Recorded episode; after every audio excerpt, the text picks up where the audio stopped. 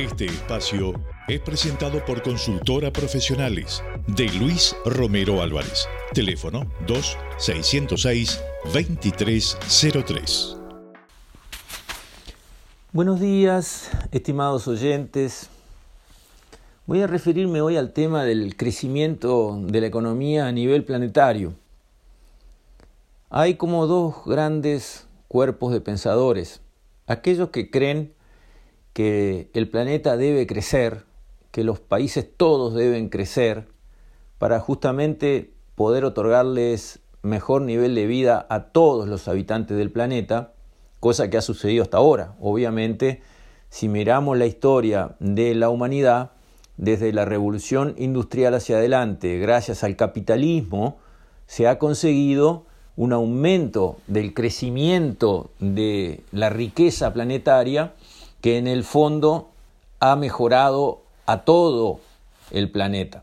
Está claro que hoy hay muchísimas menos hambrunas que antes, está claro que hoy hay muchísimos millones de personas que están fuera de la miseria de las que estaban antes.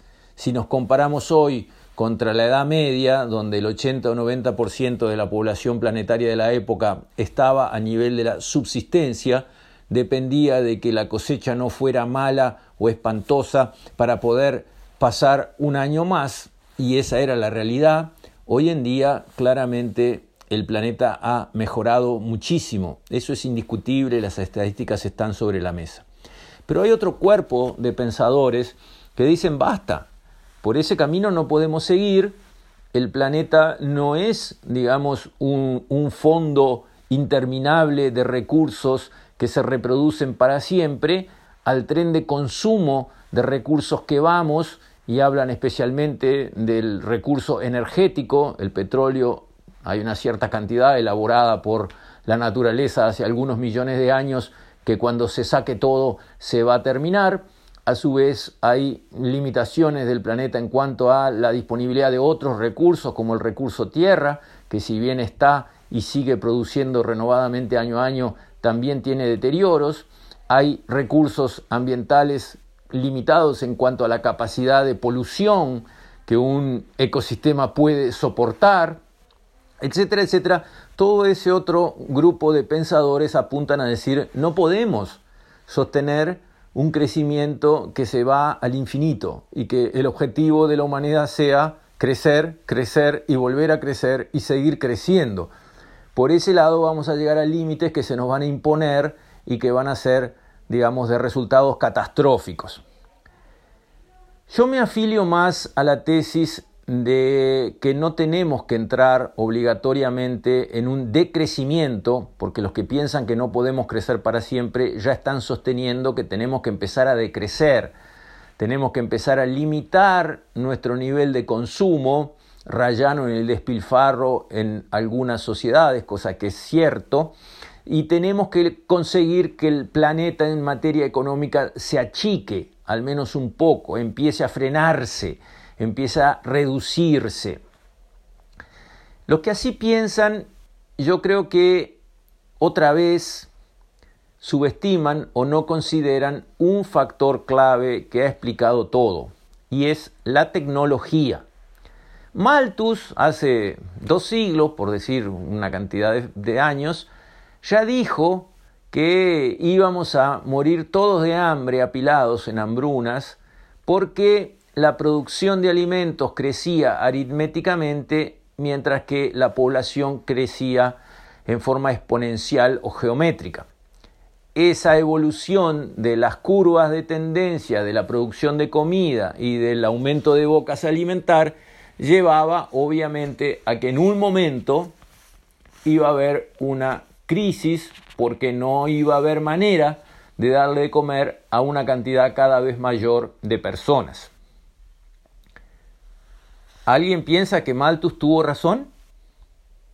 Hoy hay siete mil y pico de millones de personas, varias veces más que la que existían cuando Malthus habló, y están comiendo mejor, sin duda, mucho mejor que en las épocas de Malthus, donde las hambrunas eran una realidad. En los países africanos, en la India, en países asiáticos, había cada tanto hambrunas terribles que terminaban con millones de muertos de hambre. Eso ya desapareció. ¿Y por qué desapareció? ¿Qué fue lo que Malthus no vio? El cambio tecnológico. El cambio tecnológico permitió, con la misma cantidad de tierras, producir muchísima más comida. Por ejemplo, la Revolución Verde, que le dio a Norman Borlaug el Premio Nobel de la Paz en el 74. Los trigos enanos. Cuando yo era chico, los trigos eran plantas altas. Yo me acuerdo de niño, de 12, 14 años, muchachito, salir al campo, caminar por los trigales que me, me eran más altos que yo o sea, medían un metro cuarenta. Hoy en día, y eso fue gracias a Malthus, los trigos no le llegan a la rodilla a nadie, son enanos.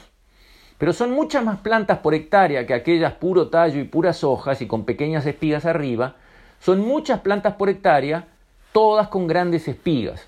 Claro, son plantitas más débiles, requieren un paquete tecnológico más completo, más fuerte, requieren protegerlas, con eh, problemas contra las malezas, contra las plagas, aportarles más fertilizante, requieren un paquete tecnológico más pesado que hace que plantar una hectárea de estos trigos de alta productividad sea más caro por hectárea que plantar aquellos trigos de antes, altos, pero claro, como producen muchísimos más kilos por hectárea, el costo por kilo producido baja. Cuando los trigos producían 800 kilos por hectárea, bueno, costaba poco plantar, pero ese poco dividido 800 kilos daba un valor por kilo. Ahora cuesta más, seguramente más del doble plantar una hectárea de trigos de alto rendimiento, pero producen 4.000 kilos por hectárea, 5.000 kilos por hectárea. Entonces, ese costo superior dividido tantos más kilos por hectárea da un costo por kilo de trigo producido mucho más bajo. Entonces ganamos en los dos tableros. Producimos mucho más comida y producimos comida mucho más barata. ¿Es eso lo que quiere la población del planeta? ¿Sí o no? Sí, eso es, y eso es lo que hemos conseguido, y gracias a eso, que se llama tecnología, conseguimos que Malthus estuviera equivocado. Los que hablan de la energía y dicen el petróleo se acaba, no tenemos energía suficiente para sostener el crecimiento de la economía planetaria a este ritmo, otra vez cometen el error de Malthus. Se olvidan de la Tecnología. Primero, la tecnología ya permitió encontrar petróleo donde antes no había, en el fracking, encontrar petróleo en las rocas de esquisto. El petróleo tradicionalmente se sacaba de grandes lagunas subterráneas donde alguien hacía un agujero vertical y sacaba por ese pozo el gas y el petróleo. Eso era el petróleo tradicional. Ahora encontraron que en rocas que se llaman de esquisto, que son como un hojaldre, si uno se imagina un pastelito con las hojas de hojaldre de la masa, entre esas capas finas, ahí hay metido petróleo y gas, claro, en cantidades chicas que no permiten hacer un pozo vertical y sacar nada significativo. Entonces encontraron el fracking que consiste en un pozo en chanfle, ¿eh? con un ángulo desde arriba, desde la superficie de la Tierra hacia abajo, pero en vez de vertical en chanfle, a lo largo de ese chanfle y de kilómetros de pozo se inyecta luego agua con arena y otros productos bajo muy fuerte presión. Eso detona las capitas de la roca de esquisto, ese, eh, digamos, eh, yacimiento queda ahora disponible porque al romper esas capas van concentrándose la cantidad que había en todas esas capitas de petróleo y de gas y con el pozo entonces se puede extraer. Y así apareció el fracking en Estados Unidos, que transformó a Estados Unidos de un país crecientemente importador de petróleo en un país que, en cuanto los precios del petróleo vuelvan a un nivel un poco más alto, va a ser exportador de petróleo.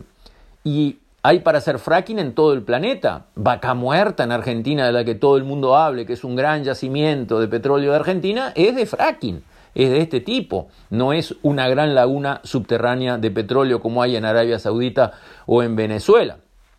Entonces, otra vez, por el lado del petróleo, vamos a encontrar maneras de encontrar petróleo donde antes no lo habíamos encontrado. Y nadie sabe cuáles son las reservas reales de petróleo del planeta que todavía no están encontradas. Falta explorar muchísimo más los mares, que son la mayoría de la superficie de la Tierra, donde apenas se han hecho algunas operaciones offshore, pero básicamente el fondo del mar está inexplotado en materia de búsqueda de petróleo.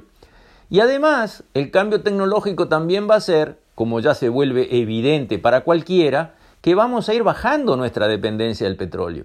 Los autos ya empiezan a ser eléctricos o no, y mixtos, ¿es verdad o no? Sí, ya vamos a ir hacia otras fuentes de energía mejores, más baratas y más limpias que el petróleo, no cabe ninguna duda una fuente de energía que tenemos todos delante es el hidrógeno. El Sol quema hidrógeno.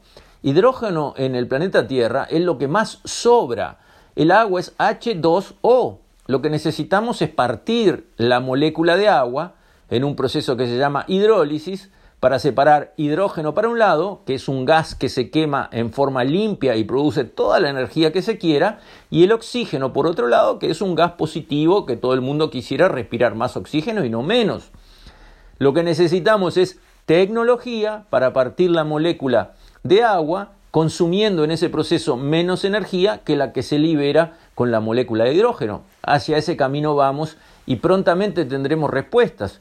Tenemos la energía solar, tenemos la energía eólica, tenemos la energía nuclear, hay muchas fuentes de energía alternativas que todas existen, la tecnología va a desarrollar unas más que otras y vamos a encontrar pronto una respuesta en materia energética que haga que ese límite que se ve como diciendo se acaba el petróleo, se acaba el petróleo, no se acaba el petróleo.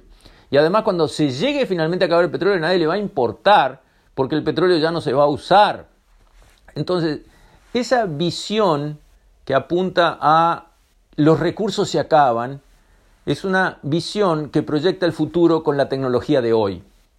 Craso error. El futuro no hay que proyectarlo con la tecnología de hoy. Hay que proyectarlo con la tecnología que no conocemos que va a resolver los problemas. Eso es lo que yo creo que está en la base del error de los que sostienen que el crecimiento mantenido para el planeta no es sustentable y no debe perseguirse y debe darse marcha atrás e ir hacia un decrecimiento de la actividad económica del planeta. Creo que hay un factor clave que nos obliga a crecer. Ese factor se llama población. La población está creciendo en estas etapas de la historia planetaria a tasas muy altas, porque hay muchos países donde la natalidad, la cantidad de hijos por pareja está muy alta todavía, pero ya ha llegado a esos países la mejora en la sanidad, la mejora en el tratamiento de las aguas en las ciudades, eh, una mejor alimentación que permite que esa gran cantidad de niños que la especie humana siempre tuvo, muchos partos por pareja a lo largo de la historia de la noche de los tiempos, se morían muchísimos al parto, en los primeros años, las enfermedades, la expectativa de vida estaba muy baja. A medida que todo eso mejora, la expectativa de vida es más alta, pero todavía las familias siguen teniendo muchos hijos, hasta que después eso cambia. Entonces, mientras tenemos una población que va a pasar de 7.500, 7.600 millones de personas que tenemos hoy, a algo parecido a 9 o 10.000 personas en el 2050, que es lo que estudian dinámica de poblaciones, dicen que va a suceder y que no hay quien lo pueda cambiar, es impráctico, implanteable ir con la idea, vamos a decrecer. ¿Cómo vamos a decrecer? Si hay personas que van naciendo y viviendo muchos años, gracias a Dios, en el planeta todos los días, esas personas tienen que comer, tienen que vestirse, tienen que vivir en una casa, tienen que tener un trabajo y consumir y funcionar. Son más personas de siete mil y pico a nueve mil y pico, diez mil. Es una cantidad grande de personas adicionales en un periodo muy corto de tiempo. Porque para el planeta, una generación, 25 30 años, es mañana de tarde. Entonces, ¿cómo vamos a hablar de decrecer cuando tenemos un factor que está empujando y empujando y empujando, que es la población. Habría que restringir, habría que encontrar una manera de que los ricos consuman menos y los pobres consuman más. Esa es la línea, el buen salvaje, volver a Montaigne, volver a Rousseau. Seamos todos más buenos de tal forma que a todos nos va a ir mejor, que los ricos no consuman, que no cambien de auto, que no anden en auto, que no coman tanto, que coman menos, que estén más flacos, pero que los pobres coman mejor y, y vivan bajo un mejor techo. Sí, eso es el buen salvaje, seamos todos buenos, todos generosos. Eso es una utopía, eso es una charla de café, eso no existe, el ser humano no es así. No podemos conseguir que las personas que tienen capacidad de vivir mejor vivan peor porque lo deciden voluntariamente. Eso no existe, no va a pasar. La única manera de que consuman menos es imponérselo. Eso es lo que se plantea, imponer un menor consumo a quien puede consumir. ¿Y quién lo va a imponer? ¿Y cómo lo va a aplicar? Va a tener que aplicar la fuerza. Va a tener que ser un régimen como el comunista, donde la gente no tiene para llegar a fin de mes, quieren que todo el planeta sea Cuba. Esa es la idea para que el planeta, entre comillas, sobreviva. Me parece que esa línea de razonamiento está equivocada. La solución va a venir, pero va a venir por causas naturales. El planeta va a decrecer en su nivel de consumo, pero va a ser por causas naturales. Los que estudian dinámica de poblaciones en la especie humana diseñan una evolución que muestra que va a crecer mucho la población planetaria hasta el 2050, 2060, y después va a entrar en un periodo de estabilidad y luego de decrecimiento que podría llevar a la población planetaria a unos 4 mil millones en el 2150. ¿Por qué? Porque en la evolución de una sociedad se empieza, cuando están en la época de las cavernas, con las mujeres teniendo todos los hijos que la naturaleza les manda desde prácticamente su primer ciclo, hasta que ya no tienen más capacidad de concebir, pero con muchos hijos que se les mueren. Eso evoluciona en la medida en que llegan mejores cosechas, porque la población vive este, sedentaria, se produce alimento, se puede guardar alimento, se come mejor, se maneja mejor el saneamiento, llega la sanidad, llega la salud, llegan los médicos, se aprende a cuidar la vida, entonces la expectativa de vida se extiende mucho, cosa que ha pasado y viene pasando, gracias a Dios, y las parejas en esa nueva realidad adquieren el conocimiento y empiezan a tener menos hijos por pareja. Cuando en una sociedad se tiene menos de dos hijos por pareja, la población empieza a decrecer, porque los que llegan nuevos no alcanzan para sustituir a los que se van. Exactamente eso está pasando en Japón ya. En Japón ya la población autóctona está decreciendo. En Europa la autóctona europea también. No decrece la población por la inmigración. Y en los sucesivos países donde se alcanza ese nivel de desarrollo, la población se estabiliza, como pasa en Uruguay, que prácticamente no crece, incluso empieza a decrecer. Al correr del tiempo, de las décadas, esa situación va alcanzando a más sociedades. Las que hoy están teniendo muchos hijos que viven muchos años van a llegar también a ese estadio donde empiezan a estabilizarse primero y decrecer después. Finalmente todo el planeta va a estar en la situación de vivir en una situación donde está estabilidad o decrecimiento de la población porque las parejas tienen menos de dos hijos por pareja. De esa forma, cuando el planeta baje la cantidad de personas, ahí sí va a venir un decrecimiento en los niveles de consumo, porque una persona puede consumir cierta cantidad de comida por día, aunque quiera comer muy bien.